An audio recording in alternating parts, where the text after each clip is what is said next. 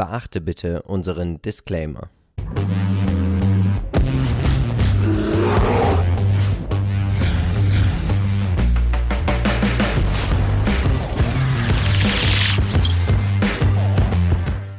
Hallo und herzlich willkommen zu einer neuen Folge und auch die letzte Folge des Aktienchecks in 2021. Wir sind Philipp und Marcel von Modern Value Investing. Und auch heute werden wir natürlich wie immer versuchen, dich entspannt durch den zweiten Weihnachtsfeiertag zu bringen. Und damit das auch im nächsten Jahr so ist, Abonnier bitte unseren Kanal, aktiviere die Glocke und gib uns auch ein Like für den YouTube-Algorithmus. Ihr seht es heute schon, wir haben wieder die Mikros. Wir geloben Besserung, wir haben neue bestellt, die sollten noch nächstes Jahr eintreffen. Aber wir wollen natürlich, dass die Qualität, also hier hat natürlich den höchsten Stellenwert vor uns. Und deswegen bitte entschuldigt, dass man jetzt unsere Gesichter heute nicht vollständig sieht. Wir hoffen, es gefällt euch trotzdem. Wir haben vier spannende Unternehmen dabei. Wir haben ziemlich unterschiedliche Meinungen tatsächlich. Wir betrachten natürlich wie immer das Geschäftsmodell. Die SWOT-Analyse kommt mit dazu. Charttechnik ist mit dabei. Der Trader Fox Qualitäts- oder Wachstums- oder Dividendenscore, Stärken, Schwächen, unsere Einschätzung. Dazu gibt's eine Discounted Cashflow-Analyse und ganz neu, uh, Zinsangst. Und tatsächlich haben wir heute ein Unternehmen, das verdammt hohe Zinsen auf ihr Fremdkapital zahlt.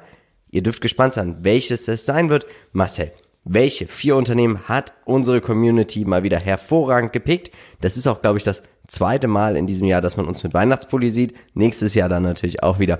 Also, welche vier Unternehmen werden wir heute besprechen, ein bisschen diskutieren? Ja, also es hat eine Weile gedauert, bis es dann endlich mal reinkommt in unseren Aktiencheck und zwar InMode ist mit dabei und auch die Tomra-Aktie schauen wir uns nochmal an. Royalty Pharma, zu mm. unserer Überraschung, mit in den Top 4. Wir sind beide investiert, ganz wichtig. Genau, Teledoc ist auch mit dabei und auch da bin ich investiert. Okay, dann würde ich sagen, wir starten jetzt ganz entspannt mit InMode. Und was macht eigentlich InMode? Sie sind ein in Israel ansässiges Unternehmen. Sie entwickeln, entwerfen, produzieren und vermarkten energiebasierte, minimalinvasive chirurgische, ästhetische und medizinische Behandlungslösungen. Also, du brauchst das natürlich nicht. Manche wollen's. Also alles, was mit Schönheitschirurgie zu tun hat. Wenn wir mal einen kurzen Schritt weitergehen, hier habe ich einmal die Webseite mitgebracht und hier sehen wir diese ganzen Geräte und sie sind also für den Körper, fürs Gesicht, aber natürlich auch für den Kopf. Und wir haben ja noch Glück, dass wir beide noch volles Haar haben in unserem Alter und Women Wellness. Also sie besetzen hier die Nische der Schönheitschirurgen. Aber ob das eine, eine, Nische ist, ich glaube, der Markt wächst und wächst ziemlich stark. Was denkst du denn? Ja, richtig. Ne? Man hört es doch sehr häufig, dass auch immer mehr Personen mal irgendwo einen chirurgischen Eingriff hatten. Und äh, wenn sie hier eben dann die jeweiligen Gerätschaften und die Systeme dazu stellen, dann ist das natürlich schon ein Markt, den man bedienen darf, ja. Jetzt schauen wir uns mal die aktuellen News an und da sehen wir einfach, dass es einen Artikel gibt auf King Alpha, wo es heißt, naja, wenn man jetzt unter 100 Dollar ist, sieht das relativ gut aus. Wieso, weshalb und warum? Schauen wir uns dann nochmal an, weil die Bewertung ist hier natürlich immer ein bisschen umständlicher bei einem Fast Grower. Wir sehen, es gibt ein Segment, das sind die Aesthetic Solutions und diese stellen 100 Prozent. Was sagst du uns denn zur Umsatzverteilung? Ja, interessant, dass äh, 72 Prozent oder 73 Prozent fast in die, aus den United States kommen. Da mit einem Wachstum von 20 Prozent. Andererseits natürlich den Rest der Welt mit ja, 76 Prozent Wachstum, also ein ordentliches Delta, zumindest von 19 auf 20, äh, zumindest auf die Geschäftsjahre. Und dort sind es eben auch knapp ähm, ja, 27 Prozent. Nicht schlecht die Verteilung, kann aber natürlich oder scheint auch sich weiter, ich sag mal, aufzuteilen, weil natürlich die Deltas auch größer sind. Also offensichtlich wächst man außerhalb der USA noch einen Ticken mehr und ein bisschen stärker, als das in den USA der Fall ist. Hier bin ich tatsächlich, Marcel, das erste Mal überrascht gewesen, dass wir ein Plus-Delta haben, so ein enormes. 2020 war ja das erste Jahr der Pandemie und es scheint mir so, dass viele die Zeit genutzt haben, und zum Schönheitschirurgen gegangen. Ja, es war mal wieder Zeit, in den Spiegel zu schauen und dann ist einem aufgefallen, Mensch, hier fehlt was. Oder ja, wenn du morgens mal ausschlafen konntest, hast du, ja. uh, da muss was Haare gemacht werden. Ja. ähm, wir sehen den Trader Fox Wachstumsscore 12 von 15 Punkten. Was wird bemängelt? Der Trend, aber dafür sitzt du ja hier, my friend. Ja. Die Durchschnittsperformance in den letzten zwei Jahren. Und da kann jeder wieder sagen, was er möchte. Wahnsinn. 165 Prozent ist wahrscheinlich auch der Grund, warum natürlich Boah. viele sagen, hey, schaut euch doch mal InMode an. Ihr habt das noch nicht so oft betrachtet oder gar nicht wahrscheinlich. Also ich hatte es im Chartcheck mal. Ich würde mich ja freuen, wenn die Leute mal hier vorher sowas ankündigen würden. ja, das stimmt. Ne? So, die Glaskugel hat dann doch keiner. Verrückt, verrückt. 2019, 1000 Dollar investiert, dann wäre man jetzt hier kurz vom Ten-Bagger. Schnell gegangen. Unglaublich. Muss man aber auch erstmal erkennen. Das ist natürlich auch eine Story, die jetzt nicht, ja, es ist keine Ja. Text-Story dahinter, also nicht in dem Sinne des Texts und ähm, ja, das muss man erstmal so sehen. Wir schauen uns die fundamentalen Fakten an. Wachstum ist da. Gross Margin, die Bruttomarge bei einem Unternehmen, was nicht im Tech-Bereich ist, unglaublich. Über 80 Prozent. Was, was soll ich dazu sagen? Die operative Marge auf über 30 Prozent geklettert. Der Earnings per Share liegt zu. Die Anzahl der Aktien verwässert. Okay, aber das gestehe ich dem ganzen Unternehmen hier auch zu, wenn wir hier sehen, wie die Umsätze zulegen können. Der operative Cashflow konvertiert zu 100 Prozent. Zu 100 Prozent in Free Cashflow. Unglaublich. Working Capital liegt natürlich zu. Aber wow.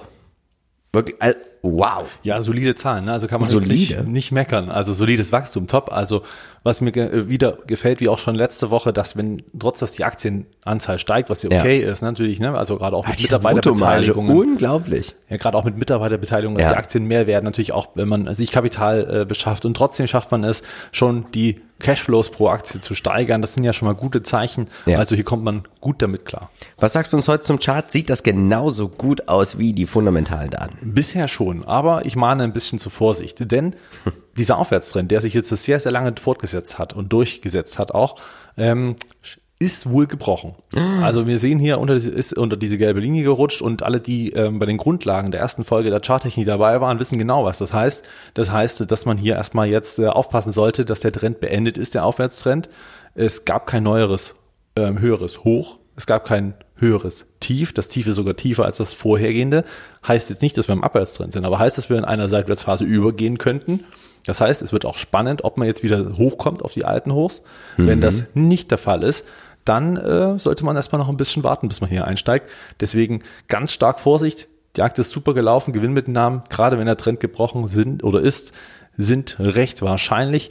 Da würde ich warten, bis dieses, ja, ich sag mal, richtig signifikante alte Hoch getroffen wurde und das liegt deutlich tiefer. Daher Vorsicht vom Chart, vor diesem charttechnischen Signal. Das ist ein sehr bärisches Signal. Nehmen wir mal an, ich wäre jetzt hier vor gut 200 Prozent eingestiegen und ich würde dir jetzt sagen, ich überlege jetzt mal wenigstens mein Investment rauszunehmen. Wäre das für dich in Ordnung?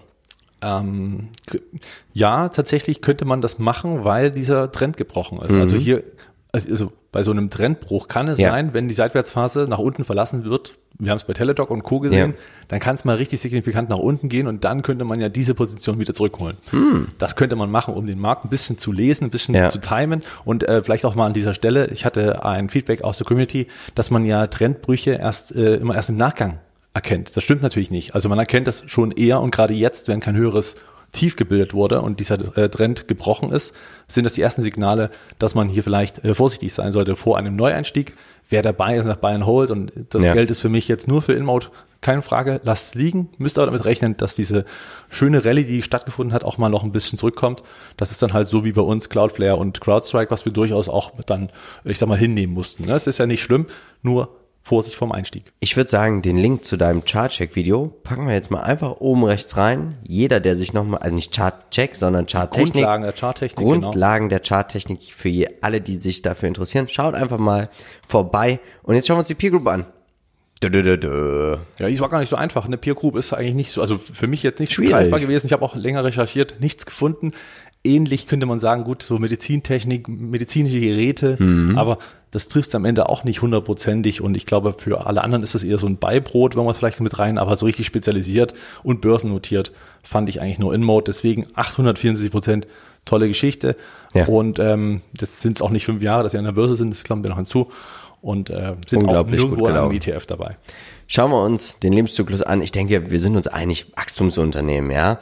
Und genau das schauen wir uns jetzt gleich mal an. Nach der SWOT-Analyse, was hast du uns denn hier mitgebracht? Ja, also mittlerweile haben sie ja schon eine doch recht starke Größe. Also offenbar scheinen sie da sehr, sehr viele Märkte und auch, was, was mir gefällt, eben nicht nur eine spezielle Operation, sondern Ja. sehr breit äh, viele Sachen anzubieten. Und die Chance dahinter ist natürlich weiterhin steigende Lebensqualität. Man möchte schön sein, auch wahrscheinlich im Alter. Da möchte man Ja. natürlich auch das Altern verhindern.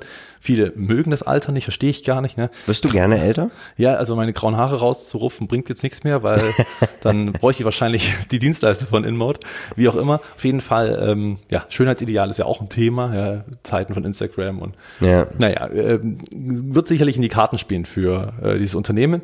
Schwäche ist schwierig zu sagen. Ich Ich meine, die Nische ja, aber auf der anderen Seite, wenn wir sogar sehen, dass in der Corona-Zeit, wo alles andere Definitiv, an Operationen ja. zurückgefahren wurde, dass das hier überhaupt gar Das keine ist ja Rolle spielt. Auch wie so ein, ich finde eigentlich, ähm, es ist ja wie so ein Software as a Services Abo, Schönheit as a Services Abo, weil du gehst ja dann auch immer wieder, das ist ja, glaube ich, viele Leute, die tätowiert sind, sagen das ja auch, das ist wie so eine Sucht und irgendwann ist der ganze Körper voll und dann brauchst du noch einen zweiten und einen dritten. Also ich glaube tatsächlich, Guck mir nicht so an. ja, auch gehen die Leute tatsächlich immer mehr und mehr dann auch zum Schönheitschirurgen. Ja, kann durchaus sein. Also S-C-H-A-A-S. Schönheit as a Service. Machen wir weiter. Wir haben eine Frage von Harm Föhl bekommen. Und er hat geschrieben, wieder sehr interessant, mich verwirrt es, warum man Kennzahlen so weit in die Zukunft anzeigt. 2023 und dann nicht mal alle, sondern einmal 2024. Verschönt es dies nicht zu sehr. Viele Grüße. Lieber Harm Vogel, soll ich, Ja, ähm, warum machen wir das? An der Börse wird die Zukunft gehandelt.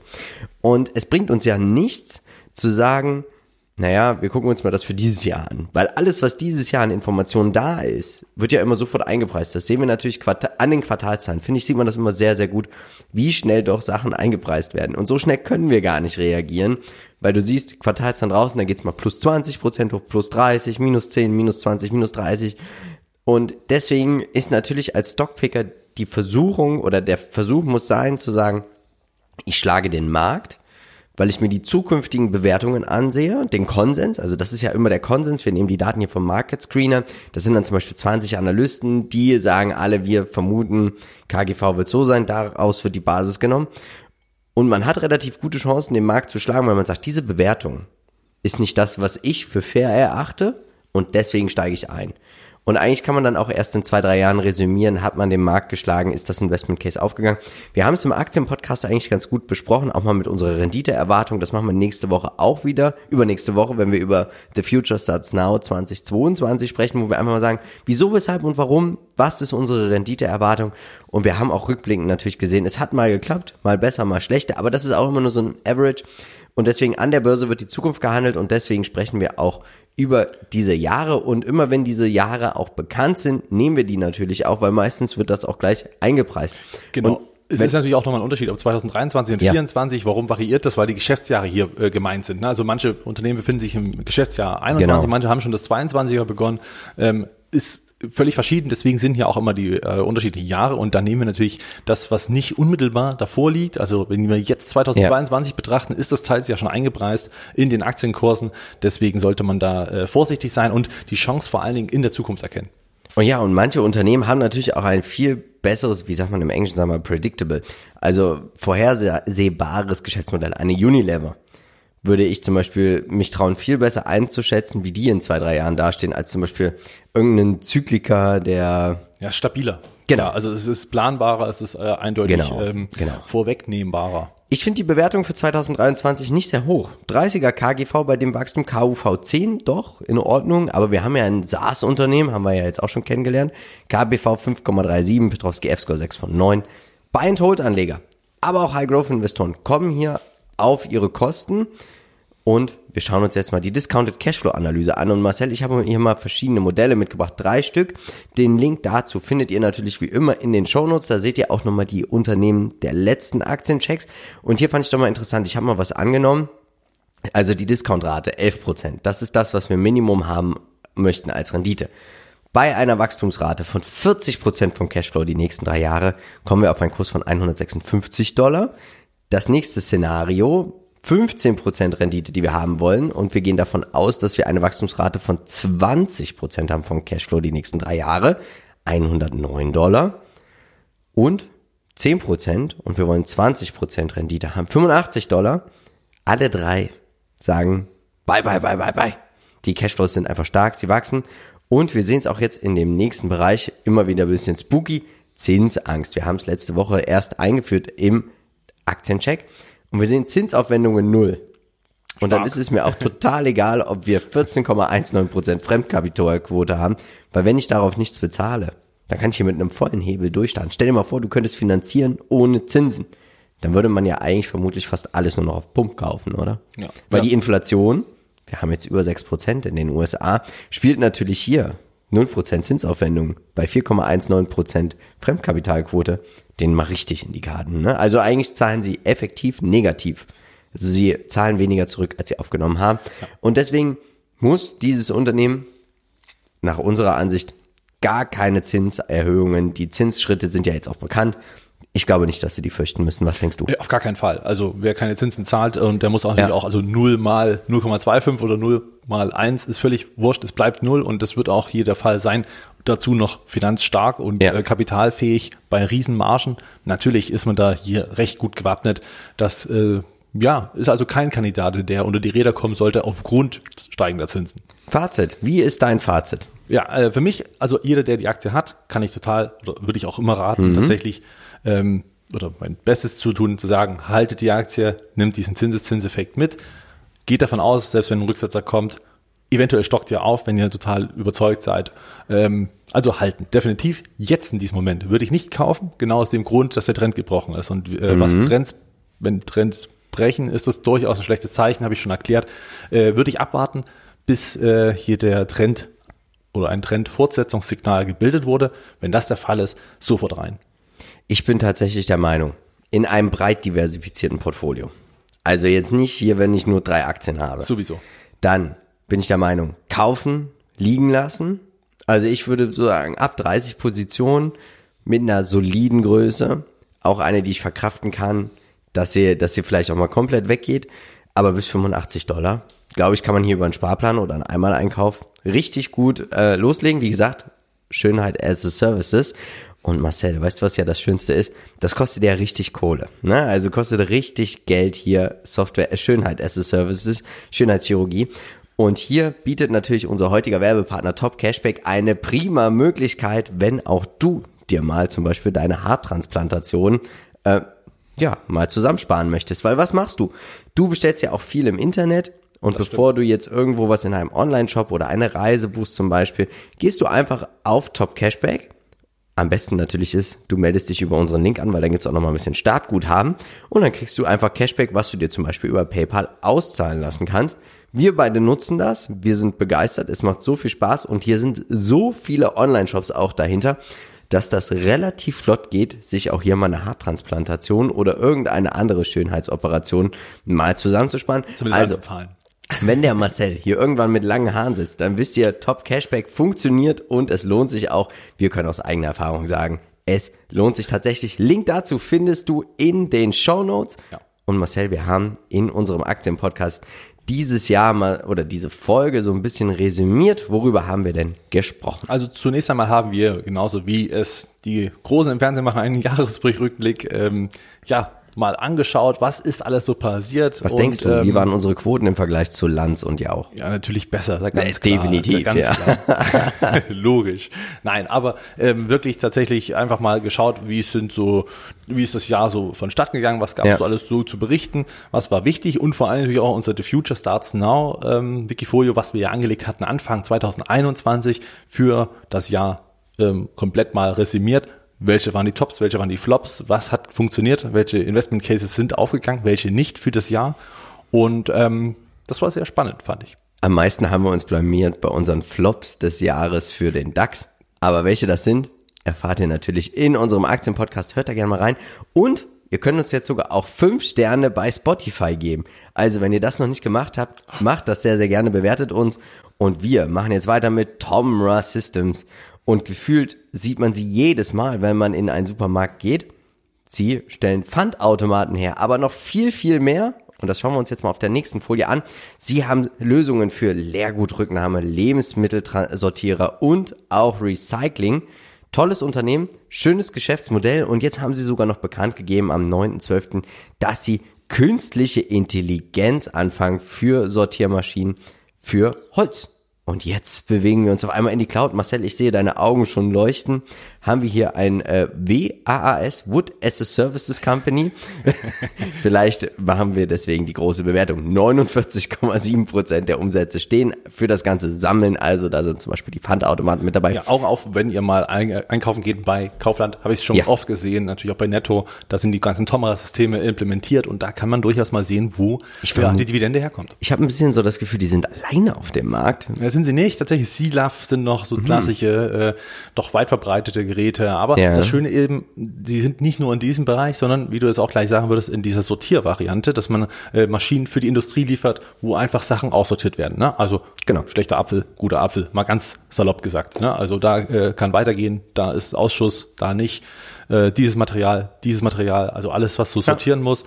Und äh, jetzt auch recht neu noch das Recycling-Thema. Richtig. Steht aber auch schon für 17% der Umsätze. Food-Sortiermaschinen steht für 33,3% und die globale Verteilung ein Träumchen. Tatsächlich, ja. Also nirgendwo ist eine echte Übergewichtung zu finden. Ja. United States mit 26 Prozent, Europa mit 21 Prozent, Deutschland nochmal einzeln. Klar sind sie hier, also sie haben hier einen großen Markt, weil wir eben dieses Pfandsystem haben. Das Ja. macht hier uns natürlich zu einem besonderen Markt für Tomra Systems, weil es eben dieses Pfandsystem, wie wir es haben mit Flaschen, so nachhaltig, das, da, da kann man sich ja drüber streiten. Ne? Das sind ja, gibt ja ein Pro und äh, für und wider, hat mir auch schon mal äh, aus der Community Ja. das Feedback erhalten. Aber Fakt ist, sie verkaufen ihre Maschinen hier nach Deutschland äh, sehr, sehr erfolgreich und deswegen ein großer Markt, 17,7 Prozent. Und der Rest verteilt sich so unter 10 Prozent, aber eben doch sehr, sehr interessant, weil überall die Wachstumsraten stimmen. Und was mir ähm, gefällt, war ja auch das Thema, dass sie in Indien Fuß fassen wollten und in Ja. China und das scheint auch zu funktionieren.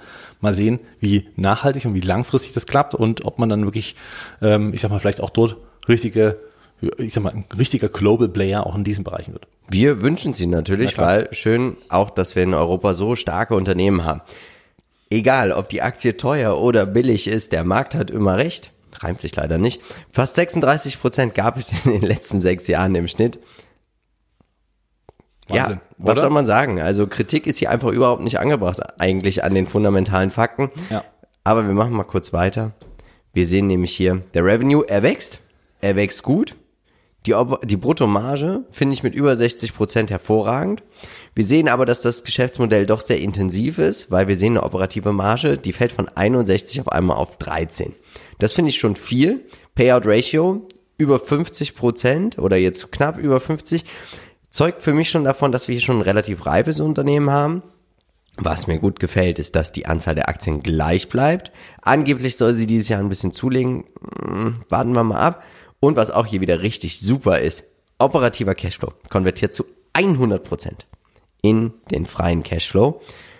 Und das finde ich hervorragend. Ja, Das absolut ist solide. äh, eine schöne, solide Sache und es zeigt auch, dass sie aus dem Cashflow auch leben können. Ich vermute, dass die Zinsaufwendungen nicht besonders hoch sind. Wir erfahren das aber erst gleich. Äh, Ich mag ja ganz doll, dass es tatsächlich auch ein äh, wirklich solides Unternehmen Ja. Also das, das Wort solide ist Ja. so passend, dass man es, wenn man es in einem Depot hat, nicht mehr beobachten sollte. Also man Ja. sollte nicht drüber nachdenken, die Aktie wieder zu verkaufen. weil Sie ist wie Waste Management so ein Dauerläufer, der im Prinzip einfach äh, ja das Ding macht im Depot. Die Dividenden werden so ein bisschen gesteigert, oder heißt ein bisschen sogar signifikant. Das ist ein sehr schönes äh, Case, was man noch dazu hat. Und ich glaube, dass man hier langfristig gut beraten ist. Ich habe eine kurze Bitte.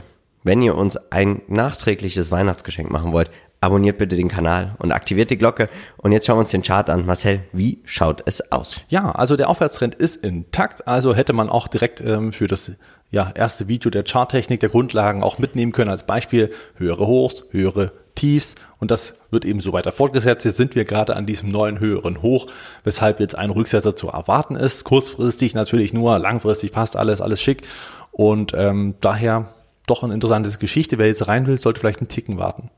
Ja? Ja, also ich habe ja einen Pfeil eingezeichnet, ein bisschen runter wird es nochmal gehen, bevor es dann ähm, auf den alten Hochs wieder drehen könnte innerhalb des Aufwärtstrendes. Deswegen bin ich da eigentlich sehr zuversichtlich, dass es weitergeht. Schauen wir uns die Peer Group an. Wen haben wir dabei? Genau, also Thomas Systems mit drei Beinen, die ich sag mal so nicht wiederfindbar sind, also nicht zusammengesetzt in einem Unternehmens- oder Geschäftsmodell. Umicore, die vor allen Dingen im Bereich Recycling dabei sind, die sind bei 33 Prozent äh, gelaufen, haben jetzt ziemlich stark nachgelassen, sind ziemlich unter Druck gekommen zuletzt. Sehr zyklisch. sehr zügig, tatsächlich nach wie vor. Deswegen immer hier würde ich eher auf Rasses setzen. Waste Management lief ja auch immer sehr, sehr gut, ist schon ein gutes Stück größer natürlich, Ja. bekannter, aber eher noch im Müllrecycling, was natürlich bei Tomra nicht ganz so passt. Auch Casella Waste System, die natürlich unfassbar stark gelaufen sind, auch sehr, sehr gut. Interessant hier auch der X-Trackers mit den äh, Europe Small Caps.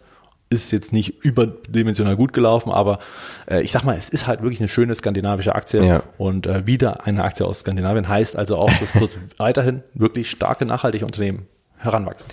Also, wir haben hier vom Lebenszyklus ein Unternehmen, das schon fundamental reif ist, aber von der Bewertung eher im Wachstumsbereich ist. Und so sollte man das vielleicht auch mal einordnen. Ich glaube, ich würde hier tatsächlich auch mal empfehlen, Geschäftsberichte lesen. Also ich glaube, man muss mit dieser hohen Bewertung, damit muss man sich wohlfühlen. Es ist ein Dauerläufer. Wir haben es gesehen, 36 Prozent im Schnitt pro Jahr. Aber man sollte sich das komplette Unternehmen angucken, verstehen, wo sind sie tätig, wo wollen sie hin, wo kommen sie her. Und da sind Geschäftsberichte eigentlich immer super, weil die zeigen natürlich auch Stärken, Schwächen, Risiken. Das zeigt das Management alles immer auf. Und wenn man sich dann eine eigene Meinung gebildet hat, dann glaube ich, kommt man auch mal gut klar, wenn so eine Aktie vielleicht mal kurz konsolidiert, mal länger in der Seitwärtsphase ist, weil man einfach weiß, diese Themen sind gut. Ein reifes Unternehmen mit Fantasie, weil natürlich Richtig. das Thema Nachhaltigkeit, Sortieren äh, nach wie vor ein großes Thema ist weltweit. Greifst du jetzt schon der SWOT-Analyse vor? Eigentlich schon, stimmt. Ja. Könnte man im Prinzip gleich noch mit verbinden. Ähm, Chancen sind hier tatsächlich der Umwelttrend, der Ja. im Prinzip auf der ganzen Welt hier nach und nach so Einfluss nimmt und ähm, ja, man achtet immer stärker drauf und auch äh, deswegen glaube ich, wird es hier nochmal sehr interessant. Das Thema Recycling wird für Tomra sicherlich noch immer wichtiger. Also es wird immer signifikanter mehr beitragen zum Umsatz. Sie sind Branchenleader in diesem Ja. Bereich, finde ich. Also gerade auch was die Automaten der, der Pfandsysteme sind auch, wie ich finde, die modernsten, die man so sehen kann. Äh, Sie sind breit Sehen diversifiziert. cool aus. Sehen auch cool aus, ja. Die haben so ein Display, ne? Ja. Also das sieht wirklich Wahnsinn, ne?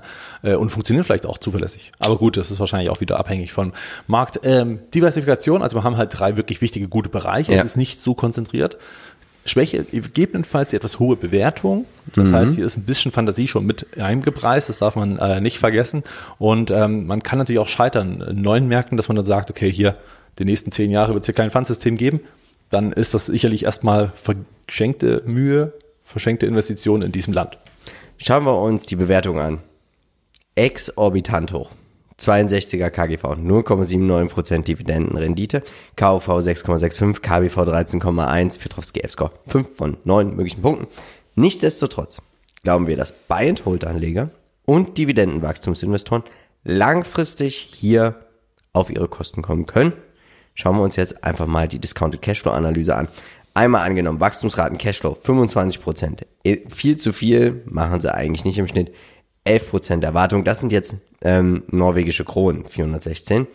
Dann haben wir einmal 12,5 und 11% und auch nochmal 6,25 und 11%. Alles ist aktuell über dem Ganzen. Aber wie gesagt, dieses Unternehmen muss etwas haben und wahrscheinlich ist es die Kontinuität, Robustheit, Stärke, dass dieses Unternehmen mit einem deutlichen Upsell, mit einem Premium bewertet ist. Aber wir wissen ja selber, viele, die unseren Kanal jetzt schon länger verfolgen und auch unseren Podcast, ich habe ja früher immer nach den Schnäppchen geguckt, ich gehe immer mehr und mehr weg von den Schnäppchen, lieber bezahle ich etwas mehr und habe dafür Qualität. Mir hat mal jemand gesagt, wer zweimal billig kauft, kann auch einmal teuer kaufen. Schauen wir uns die Zinsangst an. Zinsaufwendungen 55 Millionen US-Dollar. Die Bilanzsumme, das geht alles. Ich finde auch die Fremdkapitalquote 50 Prozent bei einem Prozent Zins kann sich sehen lassen. Anteil vom EBIT aktuell 7,1 Prozent, was man bezahlt. Also das heißt, 7,1 Prozent aller Gewinne gehen an Gläubiger. Wichtig ist auch, um mal zu wissen, bei diesem Thema Zinsangst, im Falle einer Liquidation werden natürlich die Gläubiger als erstes bedient vor den Aktionären. Ähm, ich sehe hier nicht so eine große Zinsangst. Warum? Weil wir in Europa, glaube ich, in absehbarer Zeit keine steigenden Zinsen sehen werden, weil dann haben wir mehr Probleme als Tomra Systems. Ähm, Stichwort Spanien, Frankreich, Italien, Griechenland. Ähm, deswegen glaube ich, sie kommen ganz gut mit steigenden Zinsen klar. Ja, also erstens aufgrund der Solidität ist es möglich und zweitens ist natürlich die Möglichkeit, dass hier die Zinsen so steigen wie in den USA sehr unwahrscheinlich. Insofern Und jeder, keine Zinsangst oder jeder möchte ja auch ein Unternehmen finanzieren, was so solide und robust ist. und nachhaltig ist natürlich Richtig. auch äh, in Sachen ESG-Standards und Co. Äh, durchaus interessant. Aktuell ist für mich tatsächlich Tomra System kein Kauf. Ich finde, es ist zu hoch bewertet bei zu wenig Wachstum, kann aber jeden verstehen, der sagt, ich möchte die Qualität im Depot haben. Vielleicht nehme ich mir das mal mit für zwischen den Jahren, einfach mich mal einlesen in den Geschäftsbericht. Das macht, ich finde das immer sehr, sehr interessant, wenn man sich sowas mal durchliest, um mir hier nochmal vielleicht auch meine Meinung mal zu revidieren, aber auf der Basis von dem, was ich bis jetzt gesehen habe, kann ich sagen, tolles Unternehmen, tolle Qualität, man zahlt sehr, sehr viel.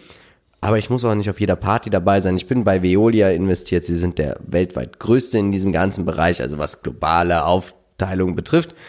Ähm, Kann aber jeden verstehen, der sagt, ich gehe in diesen Bereich, ich investiere in diesen Bereich, aber ich würde mein Depot tatsächlich ein bisschen breiter aufstellen in dem Bereich. Ich würde nicht nur Tomra System reinnehmen, ich würde mir mal Republic Services, Veolia, Waste Management, American Waterworks, eine Xylem, also ich glaube, dieser ganze Bereich Wasser, Abwasser, Sortieren etc. sollte man komplett spielen auch abgerundet, damit man hier, ich glaube, das ist ein langfristiger Wachstumsmarkt. Was denkst du? Ja, äh, sicherlich auch ein interessanter ETF, ne, wenn man mal so Silgen mit reinpackt ja. und vielleicht genau. auch ähm, ja, Trauma Systems und wie du schon gerade angesprochen hast, Republic Service, ja. Casella Waste Systems und all die Sachen. Wenn du sie zusammensetzt, ich glaube, das ist ein schönes, ein schöner, äh, ja, doch ein schönes ja. Paketchen. Ähm, ja, äh, für mich Hold definitiv für alle, die investiert sind, lasst den Trend einfach laufen, nehmt ihr keine mhm. Gewinne raus, eigentlich Quatsch. Ähm, ich würde es gerade nicht kaufen, einfach weil wir auf dem Hoch sind. Es geht nochmal einen Ticken tiefer und ja. äh, deswegen die 507 norwegischen Kronen, da ist so im Prinzip das alte Hoch. Das äh, sollte dort wieder drehen. Wenn das der Fall ist, kann man hier einsteigen und ähm, ja, dann passt das auch auch wenn es dann teurer ist. Also ich würde diesen, diesen Aufschlag würde ich zugestehen dem Unternehmen, einfach weil mhm. sie da mhm. natürlich einen gewissen Vorsprung und auch eine gewisse Innovativität haben. Gefällt mir eben sehr gut. Kann man auch als Sparplan machen, als Einmalkauf. Und ähm, bei deinem Einstieg, den du uns hier mitgebracht hast mit 373 Nox, würde ich vorsichtig sein, weil dann ist der Trend gebrochen. Dann würde ich da schon wieder sagen, Vorsicht, hier stimmt was nicht. Ich glaube, wenn man einen langen Atem hat und so ein Trend bricht, könnte man über einen Sparplan nachdenken. Das wäre dann sinnvoller, ja. Bis zum Ausbruch und dann Sparplan stoppen und laufen lassen. Ja, das kann man durchaus. Vielleicht kann man auch so ein bisschen so die Seitwärtsphasen überbrücken. Das stimmt. Die kann man dadurch natürlich nutzen, indem man es aufstockt. So mache ich es ja bei Zalando gerade. Mhm. Schauen wir uns als nächstes ein Unternehmen an, in das wir beide investiert sind. Wir sind begeistert und Warren Buffett hört ja auch regelmäßig diesen Podcast und schaut sich diesen Aktiencheck an. Hallo Warren. Warren. Und deswegen hast du ja dir auch einfach mal still und heimlich drei Prozent unseres Unternehmens gesichert. Was macht Royalty Pharma? Ich würde sagen, sie sind ein aktiv gemanagter Fonds. Sie nehmen Geld, investieren und geben es Pharmakonzernen. In Phase 3, weil wir wissen ja, so ein Medikament zu entwickeln kostet zwischen einer Milliarde und zwei Milliarden US-Dollar. Und sie sagen hier, wir geben euch jetzt Cash. Das könnt ihr gleich wieder nutzen. Und dafür kriegen wir einen Share, eine Royalty, eine Umsatzbeteiligung im Bereich Pharma. Und da sind sie ganz schön stark mit investiert. Ich habe das mal hier mitgebracht. Wir sehen hier das Portfolio GlaxoSmithKline. Also wer kennt diese ganzen großen Unternehmen nicht? Vertex ist mit dabei, Roche, Merck, Takeda, Lilly, Gilead, Biogen, Pfizer. Also hier scheint es auch so, dass AstraZeneca, Sanofi, dass ganz viele Unternehmen, also sie sind auch mit allem auch ein Share bei Xarelto. Und hier scheint es einfach so, dass viele Unternehmen tatsächlich ja, finden diese Idee gut, was Royalty Pharma macht. Und ich gehe hier mit. Ich persönlich bin viel zu wenig in diesem ganzen Thema drin, welche Pharma-Medikamente in Zukunft gut laufen. Viele werden jetzt auch sagen, Mensch, schau dir doch mal BB Biotech an, dann hättest du die Unternehmen. Aber ich finde, ich vertraue diesem Management hier, dass sie sagen, wir picken hier die Gewinner von heute und von morgen. Ist ja auch nicht nur das Management, es ist ja vor allen Dingen eine, eine große Sammelsorium an ja. Experten, die sich in diesen Bereichen ja auch in den jeweiligen Gebieten, ja. die ja auch wieder unterschieden sind zwischen Medikamente für X und Medikamente ja. für Y, die sich da natürlich tief reinarbeiten. Wie sind die Studien? Nehmen sich die Studiendaten vor und schauen, ob das überhaupt ein Investment Case ist für Royalty Pharma. Und erst dann wird natürlich angeboten, wie es bei Morphos ist, bei einem Kandidaten zu sagen, okay, wir gehen, geben hier einen gewissen Punkt, wir äh, investieren mit hinein, wir beteiligen uns uns an dieser Finanzierung ja. und dafür nehmen wir dann eben x Prozent an die jeweiligen Umsätze. Und bei Morphos ist das richtig viel 60, sogar. ne? Ja, die nehmen einen richtig großen Batzen dafür und Morphos es würde gar nicht so viel bekommen dafür. Also es ist schon klar, das Volumen insgesamt ist dann deutlich höher, aber man hat natürlich hier eine breite Diversifikation. Also man hat über ja. 40 Medikamente, die man, äh, ich sag mal, jetzt schon einnimmt. Und äh, das sind auch erfolgreiche. Und selbst wenn da mal einer nicht so erfolgreich ist, ist es auch nicht schlimm, weil die anderen das eben aufheben. Also die Diversifikation ja. ist hier natürlich eine Riesengeschichte. Und äh, deswegen ist das eigentlich ein ziemlich cooles Investment dafür, wenn man das alles spielen möchte. Schauen wir uns die aktuellen News an. Jim Cramer, ich höre seinen Podcast oder seine Show Mad Money, finde ich ja super. Und ich finde, sowas bräuchten wir auch hier in Deutschland. Und er sagt auch, er kann gar nicht verstehen, Royalty Pharma, es läuft richtig gut und er versteht einfach nicht oder er kann nicht glauben, dass dieser, diese Aktie so massivst unterbewertet ist. Er würde immer langfristig hier mit dabei bleiben und ich glaube, das spiegelt auch unsere Meinung wieder. Ja, absolut. Und ich glaube, das liegt auch ein bisschen daran, dass sie ein bisschen unterm Radar läuft. Also ja. das sind andere Pharmawerte, die plötzlich viel, viel stärker steigen. Manche fallen auch. Ne? Ja. Ne? Also Vertex ist auch mega interessant aktuell.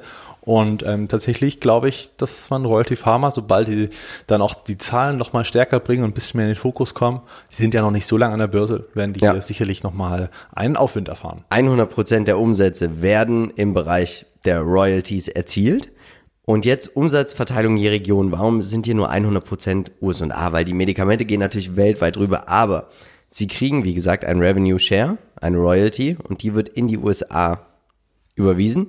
Und deswegen erzielen sie auch dort die Umsätze. also, es wird nicht aufgesplittet, wo man Genau. seine Investments getätigt hat, sondern das wird halt einfach kumuliert in äh, Völlig in Ordnung. Ja, reicht auch 17 Prozent Wachstum sind auch völlig in Ordnung für das Jahr äh, 2020. Ja. 21 wird auch nochmal interessant und ich glaube, die Zahlen waren ja auch nicht so schlecht. Nee, auf keinen Fall. Der Qualitätsscore, 7 von 15 Punkten.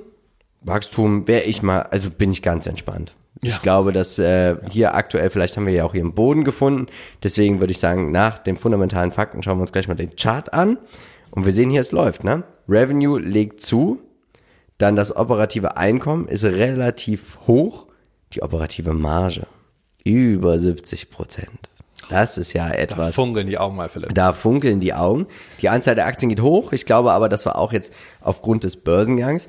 Ich kann mir tatsächlich vorstellen, dass das hier bald hier ordentlich Aktienrückkäufe gibt. Dividenden werden erhöht. Sie wollen langfristig auch Dividenden auszahlen.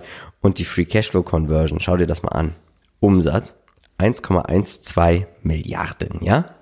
Und wir haben Free Cashflow von 2,035 Milliarden. Ja. 2,12 auf 2,0, das ist schon stark. Schöne machen. oh, da, da fange ich gleich an zusammen. Machen wir schnell weiter. Marcel, was sagt der Chart? Ja, seit dem IPO ging es zwar einen Ticken runter, aber Mhm. ähm, wir haben, wie du schon gesagt hast, wahrscheinlich einen Boden gefunden und das stimmt tatsächlich auf einem Big Picture. Das ist auch das kom die komplette Präsenz an der Börse, die wir hier gerade sehen. Und wir haben links einen Dip auf äh, die Linie und wir haben rechts einen Dip auf die Linie. Und das Schöne ist, dieser hat gehalten in diesem Niveau. Da gab es dann immer wieder Käufe, die hineinführten. Natürlich Ja. gibt sowas nochmal Auftrieb, wenn Warren Buffett hier mit reingeht. Das gibt natürlich auch mal noch ein bisschen Fantasie. Und jetzt äh, stabilisiert sich die Aktie wieder auf dem Niveau. Und ich glaube, es sind gute Einstiegskurse, um hier langfristig äh, mit dabei zu sein. Natürlich auch, um irgendwann mal den Zinseszinseffekt bei den Dividenden mitzunehmen, weil jetzt ist das, Ich glaube, die das ist ein günstig. ganz klassisches Ich habe Dividendenwachstumsunternehmen. ja vor zwei Monaten nochmal aufgestockt gehabt mit den Dividenden, die ich bekommen habe, habe ich direkt nochmal wieder reingesetzt. Mhm. Und ähm, ich glaube, hier wird man langfristig sagen, das war gar kein schlechter Einstieg. Schau uns die Peer Group an. Wen hast du uns mitgebracht? Ähm, tatsächlich gibt's ja keine direkte Peer Group, Ja. muss man sagen. Ich habe jetzt mal Vertex mitgebracht, weil sie sehr spannend sind. Also hier äh, alle, die Vertex auf, der, auf dem Schirm haben, bitte äh, geht noch rein. Der Ausbruch ist äh, stattgefunden. Das heißt, hier gibt's die Chance, jetzt auch äh, ordentlich Rendite mitzunehmen, guten Einstieg zu finden. Mit 161 Prozent in den letzten fünf Jahren ordentlich gelaufen. Und äh, Biogene sind gerade an einer Unterstützung, sind nicht gut gelaufen, ist eher so ein Trade vielleicht als Idee, ähm, auch breit diversifiziert über die Medikamente, aber eben sehr, sehr volatil. Jetzt sind wir gerade unten, kann man auch mal machen. Schauen wir uns den Lebenszyklus an. Wir haben hier ein reifes Unternehmen. Das muss man einfach so sagen, aber es macht einfach Spaß. Und die SWOT-Analyse, du hast es ja schon erwähnt, die Stärke, wir haben hier eine starke Diversifikation. Genau. Man hat starke Partner, man arbeitet mit vielen äh, großen Pharmaunternehmen zusammen, man hat Ja. viele Kontakte, man kann jederzeit ähm, teilhaben an doch starke Blockbustern.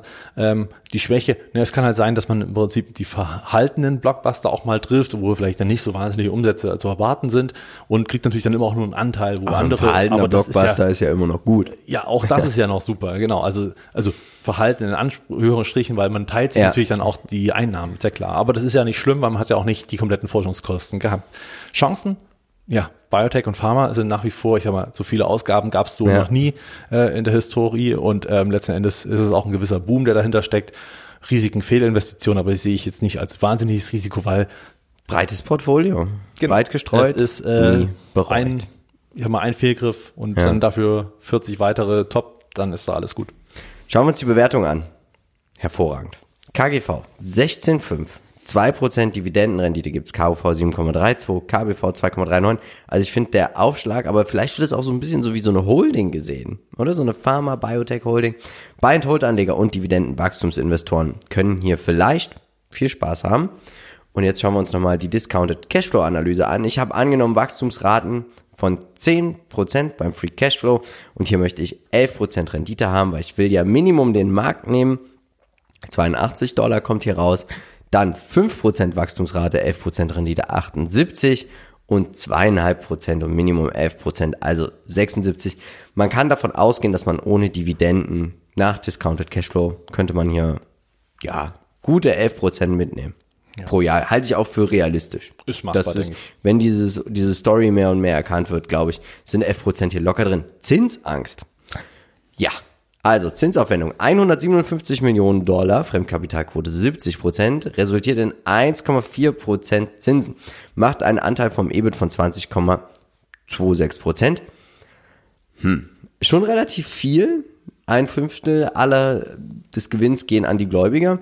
Nichtsdestotrotz, wenn ich mir die Free Cashflow Conversion ansehe, kann man nur sagen, dass es sich auf jeden Fall in der Vergangenheit gelohnt hat für Royalty Pharma hier sogar mit Fremdkapital hier zu hebeln und einzusteigen. Das ist, glaube ich, die gleiche Logik, so würde ich es zumindest Ja. einordnen, wie das bei Immobilieninvestoren ist, die natürlich Ja. gehebelt und dann kann man auch mal ein bisschen mehr Zinsen zahlen, das mag es ja sein, Ja. weil am Ende das Investment mehr rauswirft und dann ist es einfach äh, Teil des Geschäftsmodells. Ich glaube tatsächlich, sie müssen aber aufpassen, dass sie nicht zu sehr sich verschulden, weil sie, wenn sie immer neues Cash aufnehmen, aber die, die Free Cashflows sind einfach stark, sie werden wahrscheinlich bessere Konditionen kriegen als der Marktzins. Genau. Sie kriegen auch die Kredite am Ende Sie des kriegen- Tages, weil sie so stabil Ja. dastehen und so breit diversifiziert sind. Aber tatsächlich plus zwei Prozent könnte ihnen auf diesem Niveau schon wehtun. Gewinne wenn, kosten. Ja, wenn die Hälfte der Gewinne dann äh, an die Gläubiger geht. Stand jetzt. Stand jetzt. Vielleicht genau. geht das EBIT ja noch weiter hoch. Dann Genau. Also das sind wie gesagt nur aktuelle, man muss sich dann immer fragen, wird, kann der, kann der Anstieg vom Free Cashflow und auch vom EBIT natürlich in Zukunft diese Zinsangst dem Unternehmen nehmen?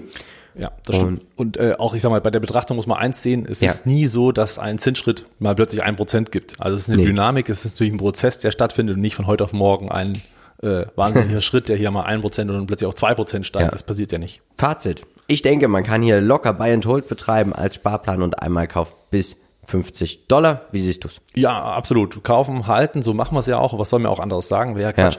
Ähm, Einstieg, jetzt ist es gerade unter 40 Dollar, ist ja natürlich willkommen. Natürlich kann man darüber auch investieren, aber jetzt ist natürlich die Chance da. Also äh, ich sehe es schon gut. Für alle, die nicht sagen, ich will diesen Seitwärtstrend Ja. nicht mitnehmen, was ich verstehen könnte, weil das kann sich ja noch weiter hinziehen, wartet auf einen Ausbruch. Deswegen aber wichtig, wie gesagt, wir sind beide investiert. Schaut nochmal in unseren Disclaimer, bildet euch eure eigene Meinung. Sparplan und Einmalkauf, beides ist. Sparplan Ich glaube, Sparplan passt super, finde ich. Ja, das passt super. auch auf jeden Fall. Kommen wir zum letzten Unternehmen, deinem Unternehmen, Tell a Dog. Mit C, Ja. nicht mit G, keinem Hund irgendwas erzählen. Marcel, was macht dein Unternehmen? Ja, also Teladoc Health ist natürlich äh, mittlerweile bekannt in dem Bereich, dass sie natürlich auch äh, Gesundheitsdienste verschiedenster Ja. Art äh, zu, ja, als Zugang bieten, also auch da anbieten. Ähm, ja, am Ende einfach mit dem Doktor oder mit dem medizi- medizinischen Personal einfach äh, ja, über digital kommuniziert. Also im Prinzip Zoom-Meeting mit dem Arzt. Ja. Ich habe hier äh, gerade die, die äh, Sorgen. Was soll ich tun? Und da muss man eben nicht mehr hin zum Arzt, muss den Weg nicht in Kauf nehmen, muss die Zeit nicht in Kauf nehmen, muss die Wartezeit nicht in Kauf nehmen, Ja. muss nicht das Risiko gehen, dass man sich ansteckt im Wartezimmer oder irgendwas in der Art. Man ist effizienter, schneller und das zu, ich sag mal, normalen Kosten. Und das bietet Teladoc und ähm, nicht ganz schlecht, wie ich finde. Also rein von der Win-Win-Situation passt das absolut. Ja. Dazu kommt und noch, das ist vielleicht auch noch sehr wichtig zu wissen, Livongo gehört komplett zu Teladoc und sie haben ja, ich sag mal so, die Betreuung der Diabeteskunden. Ja. Ziemlich interessantes Geschäftsmodell und äh, da natürlich auch ein Riesenmehrwert für alle Diabeteskranken und natürlich auch noch darüber hinaus äh, andere Krankheiten, die darüber auch, ich sag mal, ja, einmal umsorgt werden und dann auch ähm, als, ja, als Beobachtung quasi Ja. dastehen. Ja. Schauen wir uns die aktuellen News an und dann natürlich Teladoc ist nach oben gegangen. 7 Millionen neue Kunden bei einer Nutzerbasis von 5 Millionen, 50 Millionen, also schon sehr, sehr viel. Aber jetzt natürlich kommt wieder diese Covid-19-Angst, die neuen Varianten etc. pp. Deswegen bleiben die Leute. Ich verstehe gar nicht, wer, wer geht denn lieber zum Arzt, als das digital zu machen? Ähm, ganz interessant, was ich auch gehört habe, ist, dass die Arbeitgeber teilweise diese Gebühr übernehmen. Das sind ungefähr 2,50 Dollar im Monat.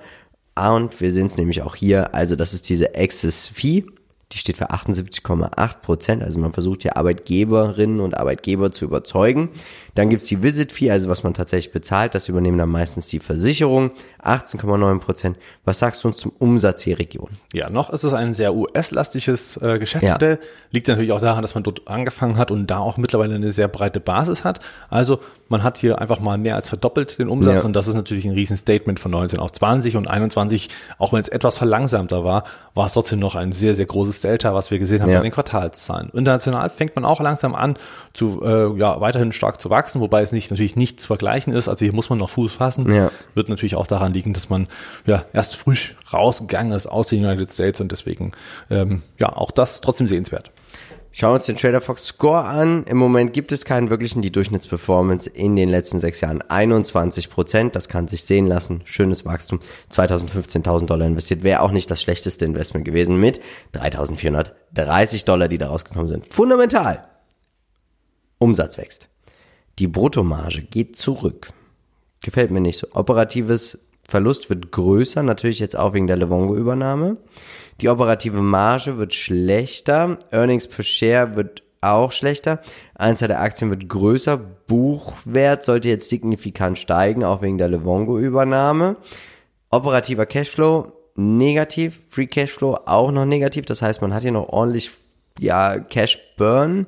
Working Capital legt zu fundamental sieht es aus wie ein Unternehmen, was eigentlich gerade ähm, so den Markt erst betritt, muss man tatsächlich sagen, und noch gar nicht groß in der Skalierung ist. Was mir überhaupt nicht gefällt, wir haben hier ein Tech-Unternehmen, dass die Bruttomarge sinkt. Ich glaube, das hat was damit zu tun, dass man trotzdem ähm, hier und da ein bisschen den Preiskampf unterlegen. Es gibt Konkurrenten, die Mhm. Ja, natürlich das Amazon. anbieten. Äh, und ich sag mal, da muss man natürlich mit reingehen und äh, dann kann es natürlich ein bisschen an der Marge kratzen.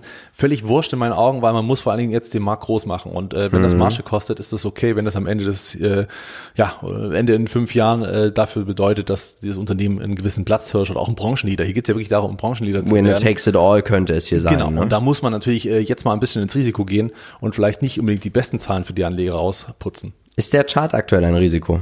Äh, tatsächlich war er eins. Jetzt ist es in meinen Augen nicht mehr so sehr. Was man sagen muss, es ist ein Abwärtstrend, keine Frage. Der ist intakt. Hier muss man also aufpassen.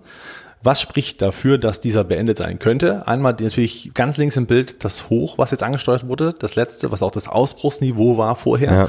Diese, ja, das ist dieses grüne Feld, was wir jetzt rechts sehen.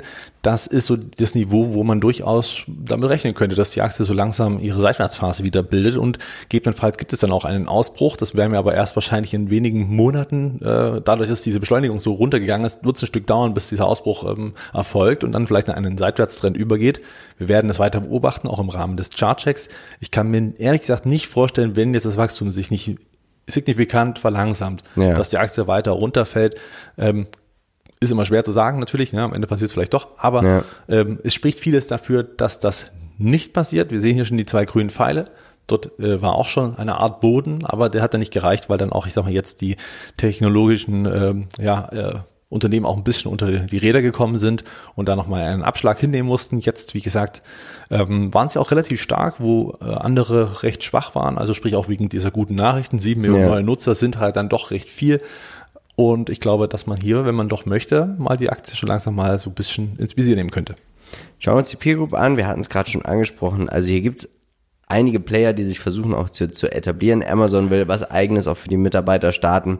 Also der Preiskampf könnte hier bald entfacht werden, wenn er nicht schon entfacht ist. Aber Teladoc ist hier anscheinend der Leader, wenn man sich die Performance anschaut. Genau, und das ist ein ganz großer Punkt. In Amwell kam letztes Jahr an die Börse, ähm, GoodRx ist noch nicht so lange dabei, Doximity ist nicht äh, lange dabei.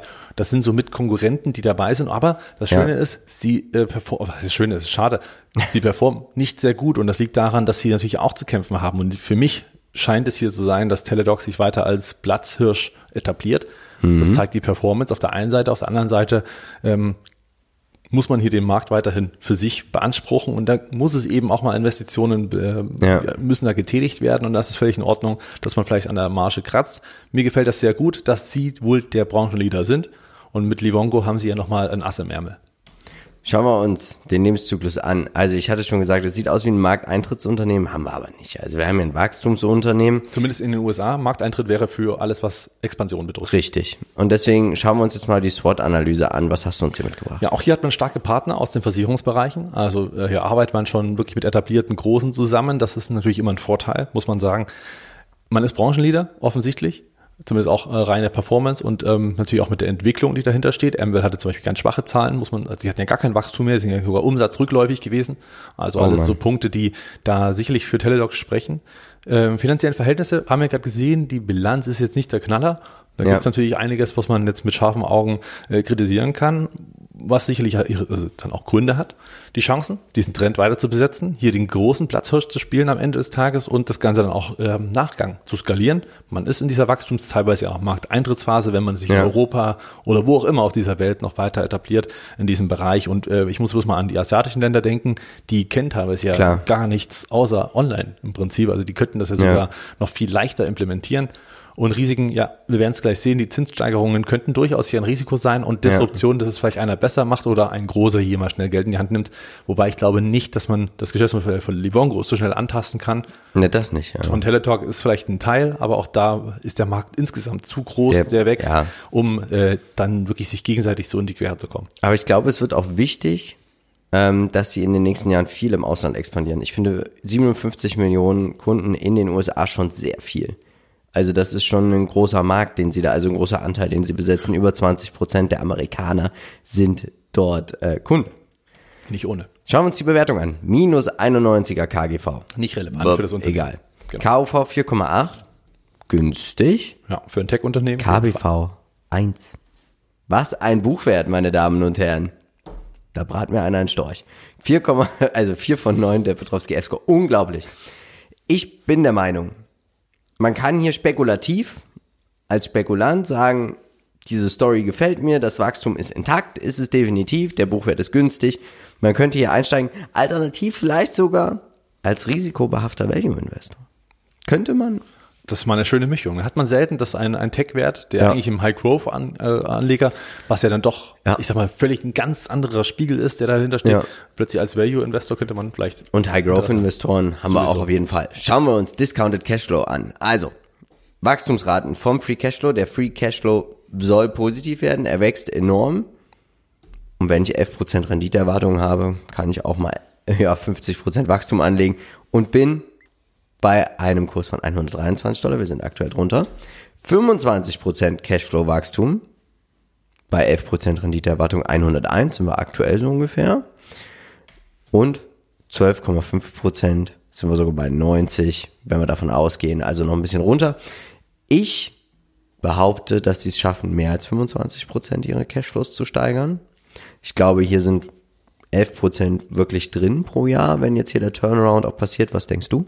Ja, absolut nachvollziehbar. Also ja. wäre nicht nur ambitioniert, sondern auch wirklich machbar. Zinsangst. Und da, wir hatten am Anfang drüber gesprochen und genau deswegen ist es wichtig, dass ihr unseren Kanal abonniert. Ähm, die Zinsaufwendungen sind extremst hoch. 83 Millionen. Jetzt würden Sie sagen, ja, 83 Millionen ist nicht viel, aber sie haben nur eine Fremdkapitalquote von knapp 11 Prozent in der Bilanz und zahlen darauf 4,44 Prozent Zinsen. Ich sehe da wenig Luft noch für tatsächlich weitere Verschuldungen, weil sie werden jetzt wahrscheinlich erstmal liefern müssen, dass sie auch bei Banken bessere Zinssätze bekommen. Ich kann verstehen, dass Banken sagen, der Markt, es war ja auch ein Riesenthema letztes Jahr in den USA. Dann haben wir auch, dieser ganze Markt ist groß. Er ist aber wahrscheinlich auch noch in den Kinderschuhen. Ich sehe es ähnlich so ein bisschen wie bei Zoora. Ähm, dass ich glaube, dass Banken Angst haben, hier aufs falsche Pferd zu setzen und deswegen die Zinsen für die Finanzierung ein bisschen höher nehmen. Ähm, kann aber jeden verstehen, der sagt, Zinsangst habe ich nicht, weil sie haben eine große, große Eigenkapitalquote. Sie können wahrscheinlich auch erstmal Eigenkapital nehmen, was sie wahrscheinlich im Moment machen. Sie verbrennen auch im Moment Cash, das muss man einfach sagen. Ähm, ich glaube aber mit der Finanzierung wird es aufgrund dieser fundamentalen Daten schwierig. Ich glaube aber trotzdem, wir haben hier ein Plattformunternehmen, das lässt sich gut skalieren. Man kann hier Synergien auch mit Levongo heben. Und deswegen würde ich sagen, wir haben ein moderates Zinsrisiko. Es, äh, würde die Story nicht passen, dann glaube ich, haben wir ein größeres Zinsrisiko, weil dann wird es schwierig, auch große Free Cashflows zu generieren. Wenn man aber glaubt, dass die Free Cashflows kommen, wovon auch die Analysten ausgehen, glaube ich, haben wir hier wenig Zinsangst, die wir befürchten müssen. Aber ich würde es trotzdem im Hinterkopf behalten, weil ich finde 4,44 Prozent relativ hoch. Jetzt ist mein Monolog beendet. Ja, nee, also dafür ist es ja da. Also wir haben ja, ja im Prinzip dass wir unsere eigene Meinung bilden können, ja. also auch äh, für die Community hier eine breite Vielfalt Entschuldigung, ganz kurz noch, weil das Problem ist ja aktuell, wir haben kein positives EBIT. Das heißt, wir verbrennen Minimum schon mal 83 Millionen Cash. Und das ist etwas, was mir Ja, man sollte es im Hinterkopf behalten. Ja, na klar, man sollte das Hinterkopf, man, Ja. es ist ein, ein Risiko, was sicherlich äh, eine Rolle spielt. Ich glaube, diese Zinsen sind deswegen natürlich so hoch, weil man auch die Livongo-Übernahme getätigt hat. Man hat das nicht nur mit Aktien getan, sondern man hat auch hier äh, Fremdkapital aufnehmen müssen und das Hat man natürlich vielleicht auch zu viel bezahlt für Levongo? mit Sicherheit hat man zu viel bezahlt. Livongo war zu dem Zeitpunkt 16 Milliarden wert. Es ist Ich war äh, gerade eingestiegen. Ja, ja, stimmt. Ja, du warst ja damals sogar dabei. Also Livongo war damals 16 Milliarden wert, Teladoc waren 30 Milliarden wert auf diesem Niveau und hat dann natürlich das, also man konnte es Ja. schlucken, es war machbar, aber es ist natürlich trotzdem ein finanzieller äh, Aufwand, der sehr hoch ist. Das heißt, das ist eine Übernahme, bei der man das Risiko hatte, sich zu übernehmen. Andererseits waren oder passen die Unternehmen super zusammen, weil man im Prinzip die Unternehmen, die man auf der einen Seite catcht über dieses, über dieses Telehealth-Geschäft, kann man natürlich dann in diese ich sag mal, immer wiederkehrenden Umsätze reinbringen von Ja. Limongo. Das ist Ja, natürlich ein klar. super Kreislauf, den man, wenn man den spielt, ähm, ich sag mal, auch ein bisschen Risiko wert ist. Dazu bräuchte man natürlich finanzielles, äh, finanziellen Aufwand und hat natürlich da Fremdkapital benötigt. Dafür finde ich die Quote immer noch recht angenehm. Und da sind die Zinsen ja sicherlich dann deswegen auch mit einem gewissen Risikozuschlag ähm, da, weil natürlich auch die Banken sehen, ja, Moment, ihr seid 30 Milliarden wert. Laut eurer Ja. fundamentalen Daten seid ihr überbewertet. Livongo Health das gleiche Thema. Hier äh, gibt es auch Asset-Risiken und Ja. ich glaube, das wird die Bank ganz klar mit ja. äh, reinspielen. Und äh, deswegen glaube ich, wird es gar nicht so schlimm sein. Aber du hast recht, sie müssen jetzt liefern. Das Ja. heißt, das Wachstum muss weiter passen. Es muss auch gut anziehen sein. wahrscheinlich sogar Ist- weltweit. International ist wichtig, ja, Genau. dass man Sollte das passen, dann werden die anderen Kennzahlen definitiv hinterherlaufen. Ja. Das ist klar, dann wird es als Plattform natürlich skalieren und das wird dann auch, ich sag mal, dann nicht mehr ganz so schlimm zur Zinsangst, wie der Stand jetzt auf den Ja. Daten von 2020, 2021, die vergangenen. Jetzt die Zukunft spielt hier ganz klar eine Rolle und deswegen muss man das nicht überbewerten, aber muss es im Hinterkopf haben, ganz wichtig, weil das ein Risiko mit ist. Ich sehe hier tatsächlich, dass so ein bisschen auch den Kurs wie so ein, wie so ein Hype von so einem, was weiß ich, von so einem Superstar. Weißt du, erst alle reden von alles super. Ein One-Hit-Wonder. Ein One-Hit-Wonder und jetzt muss ich zeigen, dass er auch Hits am Stück. Äh, auch die Big Story Profitiert. ist ja Genau. auch ein großes Thema. Also Covid, ja, alle äh, gehen in dieses Tele rein, dann Wiedereröffnung, man geht wieder zu den Ja. Ärzten. Natürlich ist dieser Einmaleffekt des Wachstums nicht mehr so Ja. nachhaltig äh, zu ja, umzusetzen in, in der Zukunft. Ganz logisch bei Einmaleffekten hat man ja öfter, auch bei E-Commerce und Co. wird also hier auch eine große Rolle spielen. Fazit. Aufgrund der gerade von mir besprochenen Risiken ist das Unternehmen für mich aktuell kein Kauf. Ich habe es wahrscheinlich eh über mein ETF dabei. Ähm, kann aber jeden verstehen, der sagt in einem größeren Depot, ich möchte hier rein, Buchwert 1, viel kann hier nicht passieren, wir haben vielleicht noch ein Abschreibungsrisiko. Aber tatsächlich, ich kann jeden verstehen, der auch sagt, aufgrund der Argumentation von dir, du sagst hier, ich bleib dabei. Also für mich Oder steig Hold. ein. Genau, für mich bei Hold, ich selber halte, habe ja nochmal nachgekauft in, äh, in einem gewissen Tief Ja. und ähm, sehe das eben tatsächlich natürlich als, als Growth Investor sehe ich das natürlich ein bisschen äh, ambitionierter, weiß aber auch die Risiken äh, da einzuschätzen und deswegen keine Überbewertung im Depot. Es sollte tendenziell äh, einen gewissen Grad nicht übersteigen. Prozent. Äh, Bei mir ist es sogar unter 1%, also da, Ja. und das, obwohl es trotzdem, ich sag mal, schon nachgekauft wurde. Ne? Einstieg würde ich tatsächlich sagen, wenn dann jetzt auf diesem Niveau, vielleicht noch warten, weil die Seitwärtsphase äh, wird noch vorangehen und dann kann man innerhalb der Seitwärtsphase auch einsteigen. Einmal Kauf, kein Sparplan.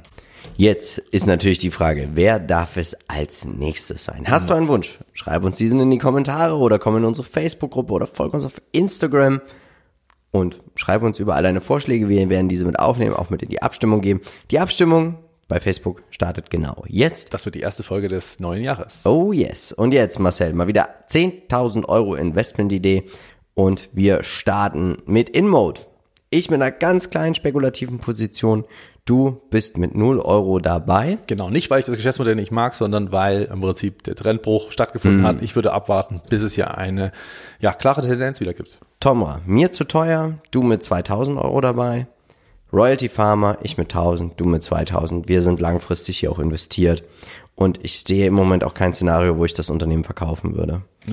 Teledoc, ich mit 0, du mit 2. Und das zeigt uns jetzt MSCI All Country World. 4 für dich, 8,5 für mich, 10.000. Ich bedanke mich. Wir schauen uns noch einmal ganz kurz das Wikifolio an. Minus 1,9 Prozent. Ja, war eine turbulente Woche. War eine turbulente Woche, aber doch ein ganz gutes Jahr. Ich freue mich auch auf nächstes Jahr, wenn wir hier wieder kaufen und verkaufen werden. Jetzt wollen wir dir nochmal unseren letzten Aktienpodcast ans Herz legen, sowie den letzten Aktiencheck. Marcel, ich glaube, wir sagen Danke bei unserer Community für das tolle, gelungene 2021. Genau, wir wünschen noch keinen guten Rutsch, denn wir haben ja auch einen Podcast dieses Jahr. Der kommt auch zu Silvester. Kommt ne? direkt zu Silvester und da können wir dann einen guten Rutsch wünschen. Ja, genau. Also, hört unseren Podcast, dann wünschen wir euch natürlich auch einen guten Rutsch. Wir werden dort nochmal unser Depot Jahresrückblick, also einen Depot-Jahresrückblick durchführen und nochmal resümieren. Natürlich gibt's auch noch den Depot-Rückblick Dezember. Ihr erfahrt unsere Kaufkandidaten für Januar. Und dann bleibt mir eigentlich nur noch eins zu sagen. Wir vom Modern Value Investing sind überzeugt, es gibt immer irgendwo einen Bullenmarkt. Natürlich werden wir versuchen, diesen zu finden, um dann auch in diesen zu investieren. Also, tut uns einen Gefallen und bleibt dabei bei Modern Value Investing. Ciao.